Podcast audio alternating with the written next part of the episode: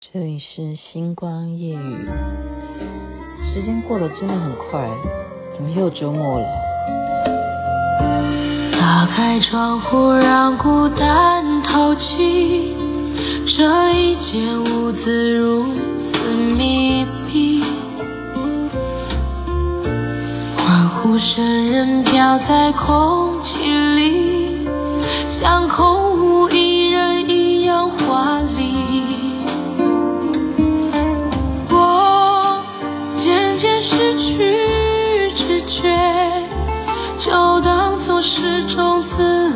逃避，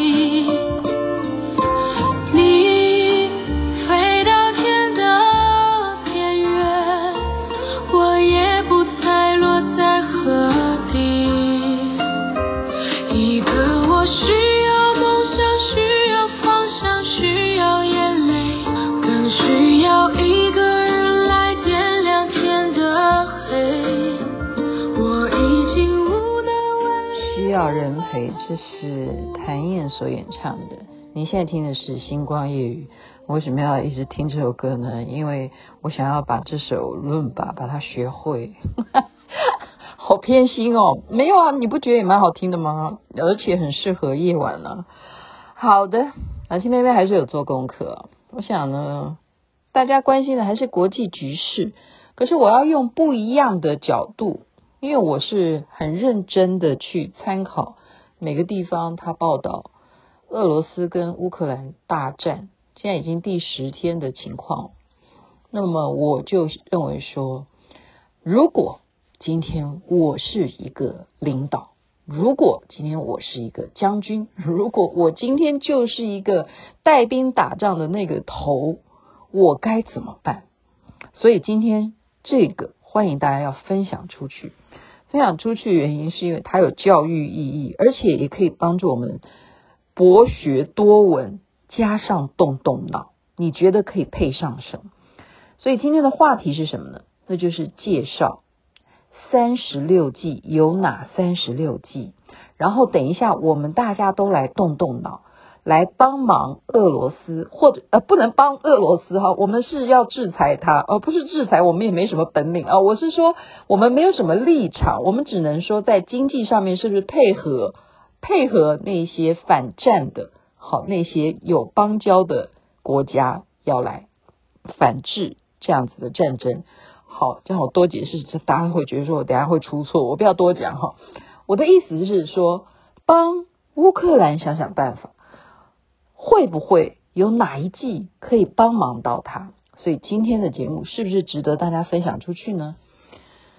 嗯，三十六计就念给大家大家听了哈。三十六计来喽，声东击西，无中生有，暗度陈仓，隔岸观火，笑里藏刀，李代桃僵。顺手牵羊，打草惊蛇，借尸还魂，瞒天过海，围魏救赵，借刀杀人，以逸待劳，趁火打劫，调虎离山，欲擒故纵。抛砖引玉，擒贼擒王，釜底抽薪，浑水摸鱼，金蝉脱壳，关门捉贼，远交近攻，假途伐郭，偷梁换柱，指桑骂槐。假吃不颠，上屋抽梯，树上开花，反客为主。美人计、空城计、反间计、苦肉计、连环计，最后一计大家都知道，走为上策。哎哎哎呦！光讲这样三十六计，我就已经讲了快五分钟了。你看看有多么大的学问，这是在南北朝的时候啊，谭公所理出来的，把之前所有以前战争所发生的一些故事，它变成诗啊，变成句子啊，就是现在我们所谓的成语的典故。然后后世到了明清才把它成为书啊。但是刚刚我们所讲的，你不觉得都都很多的情形都很很可以来比喻我们现在的状况？最主要那一句成语就叫做什么？隔岸观火。我刚我不是想笑啊，这隔岸观火对于现在大家来讲就是一种现实嘛，就是现实。可是呢，我愿意当当看到呃媒体哈，那些名嘴都很爱讲哈。我愿意相信有一种情况，我都现在要把这三十六计去套用，会不会有这种情况？那是哪一哪一个典故呢？那就是暗度陈仓，会不会？你看我这个人会不会又想多了？哈，就是说暗度陈仓的意思就是说，美国嘛，他其实宣布说他没有要帮忙乌克兰去打俄罗斯，会不会其实暗度陈仓呢？因为他这样宣布说不打，然后很多的美金就回流啦，原来的那些呃商人全部都回到资金全部回到美国，因为这样可以解决他的通货膨胀，或者是说其实他也暗中的提供乌克兰武器啊，不断的就让他继续啊、有一些什么军事策略的专家去暗中辅导他，或者是也帮忙北约组织啊，其实。会不会符合这四个字叫暗度陈仓？我我会不会想太多？因为我刚刚是在认真的，我以前完全不在乎什么三十六计，我强调过我是母羊座是没有计的，我是无计可施的，好像没有这一计哦，这个叫三十七计，叫无计可施。好，所以我是想说，我要跟别人不一样啊，大家都在讲，那雅琪妹妹也来呃。repeat 别人的演说吗？那你们还听什么 podcast，对不对？而且我现在是成功的，对不对？我又不靠这个赚钱，我是现在是也算是半个很红的 podcast。哎，你要知道，已经快六百集了，是不是？每天播，所以我的想法要跟别人不一样，那真的是花了一点点时间。我晚上在想的过程当中，还看到哦，那是昨天，现在已经凌晨，就是。看到庆祝土地公过生日，我家这边还放烟火，哇，太美了，被我拍到，所以所有看到的人都要发财了，因为土地公就代表钱，钱还是最重要的啊。为什么现在大家都呃心情不好，会是因为股市全部这这一两天，对不对？包括台湾停电的关系，又有又有原因啊，就是说你能源够不够？你的能源就是你的钱，你的钱够不够？好。所以呢，我们刚刚讲，刚刚有什么东西跟钱有关？哦，那那个那一季叫做什么？树上开花，树上开花，大家也许不常呃会听到这四个字，但是它的典故是拿来隐喻成什么？其实你根本没有什么钱，就是树怎么可能开花呢？所以你是借着别人的花，把它放到移植到你的树上面，然后让人家看到说：哇塞，你们这个就远处看看不清楚嘛，就觉得说：哇，你们这边好多花啊，然后就以为你很强大，这样就是树上开花。有时候是必须要这样子。将本求利，就是说赚钱做生意不好做哈，就借别人，所以就就有如说雅琪妹妹也要针对大家喜欢的话题啊。那当然我不是说所谓的开不了花，我的意思说针对大家有兴趣的话题，我们来讨论，大家会比较有那个热度嘛。好，就是这样子。好，树上开花，我的意思是说，希望大家人人都能够发大财了。好，就是现在的虎年虎虎生风。OK，再来。美人计可能吗？美人计真的，我刚刚听了我就觉得很好笑。他们也流行社交软体的，好，俄罗斯或者是乌克兰，搞不好他们就是同样的一个 app，你懂吧？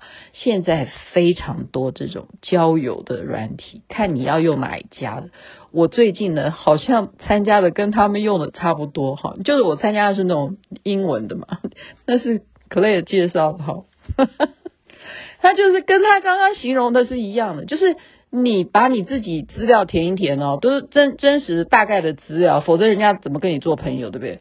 然后呢，你就有照片会划给你看呢、就是你方圆多少里这样子的人有哪些，然后你照片就这样划一个过去，划一个过去。所以俄罗斯的兵呢，他就要去打乌克兰的时候呢，他们就在玩手机，哈，结果呢就跟这些上面上网就是已经有下载这样子的 app 的女生。在聊天呢、因为他就划，哎，这个美女，因为哎，传说，哎，真的有这样的传说，乌克兰真的美女很多的，真的真的，然后他就。哦，滑了，然后就问他说：“哎，你你今年几岁啊？什么？就是他在行进哈、行军的时候无聊就玩手机，然后对方就告诉他：哎，你好帅啊，你可不可以给我看你的照片啊？什么？然后他就秀他现在很 man 啊，因为要穿一个军服啊，是不是？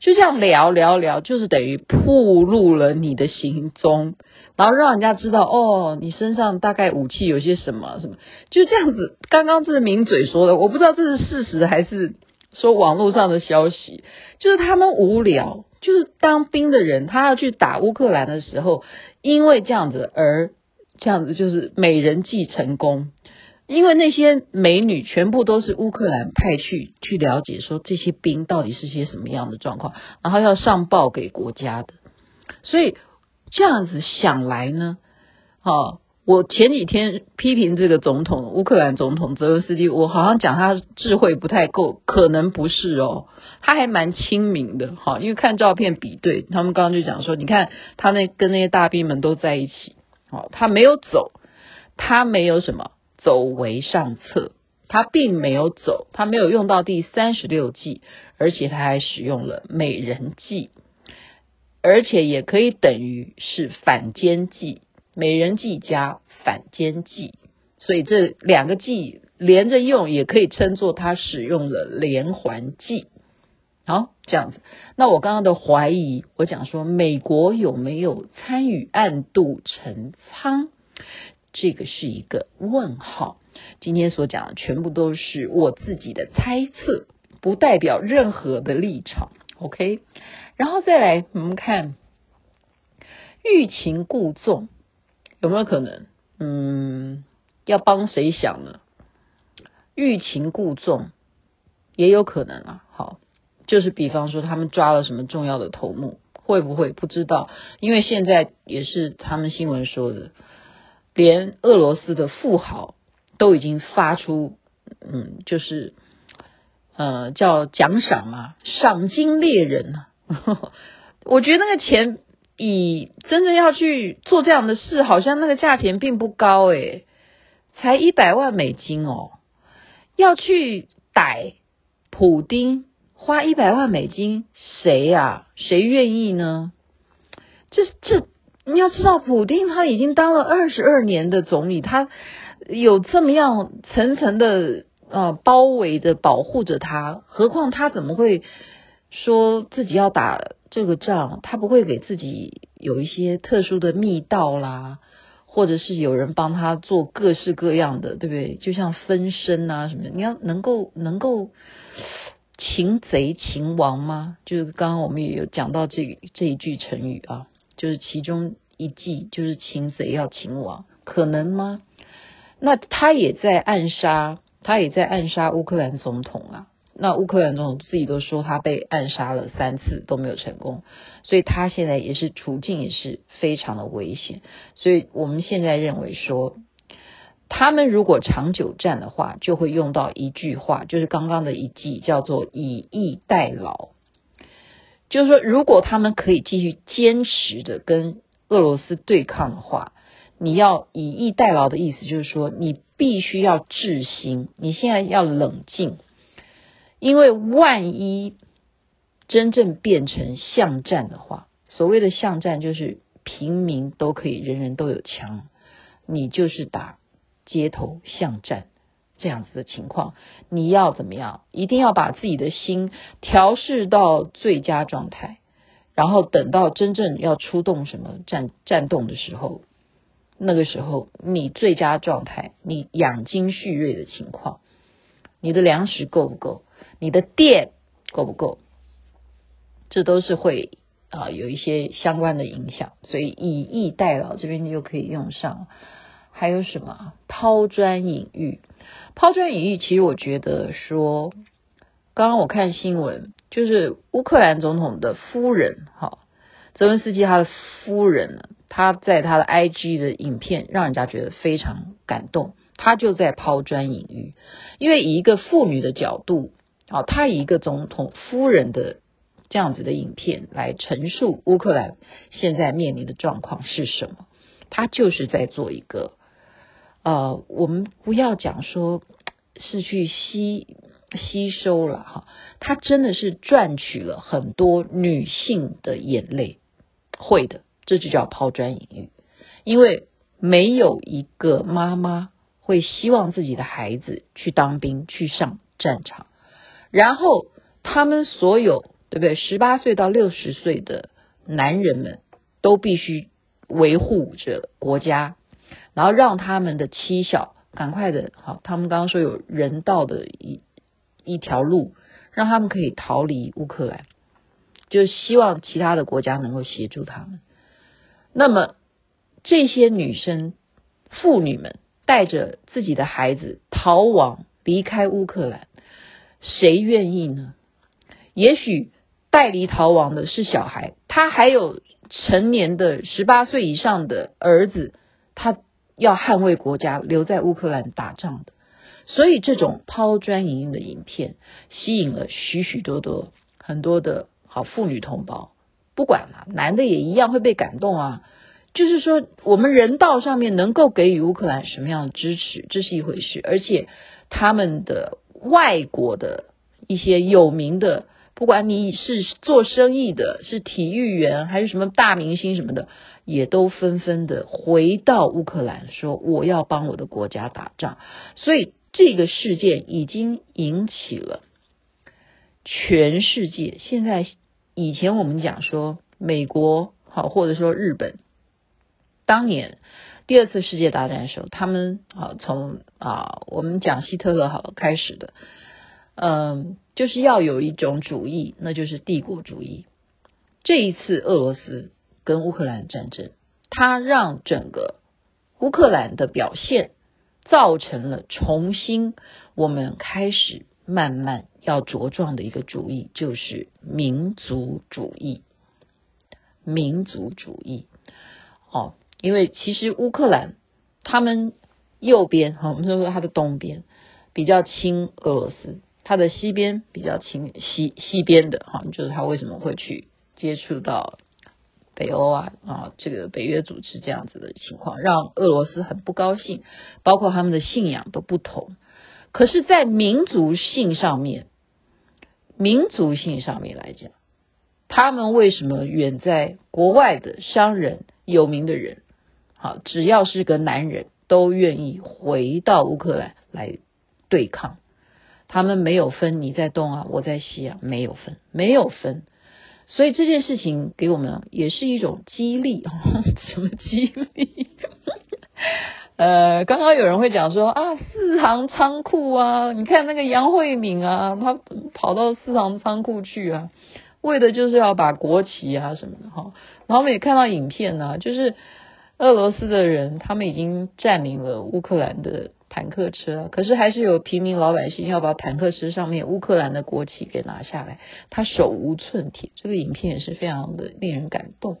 好，他要捍卫他的国旗，捍卫他的国旗。所以，呃，今天所介绍的所有的三十六计，我觉得每一计都有可能在未来去发生，包括有没有可能你说浑水摸鱼。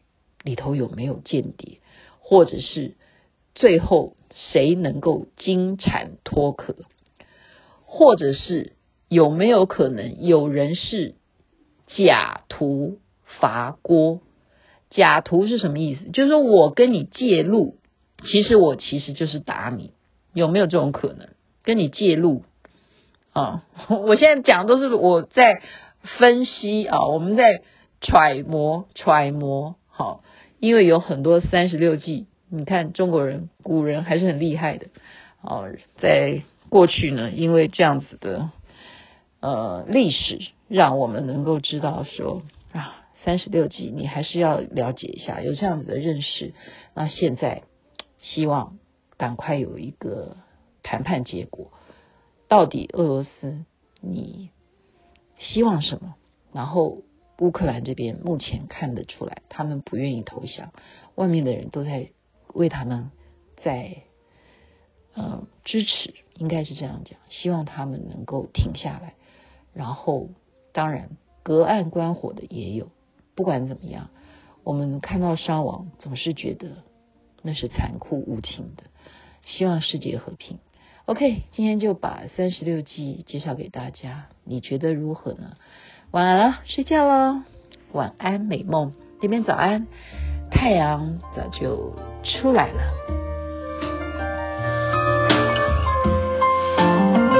一个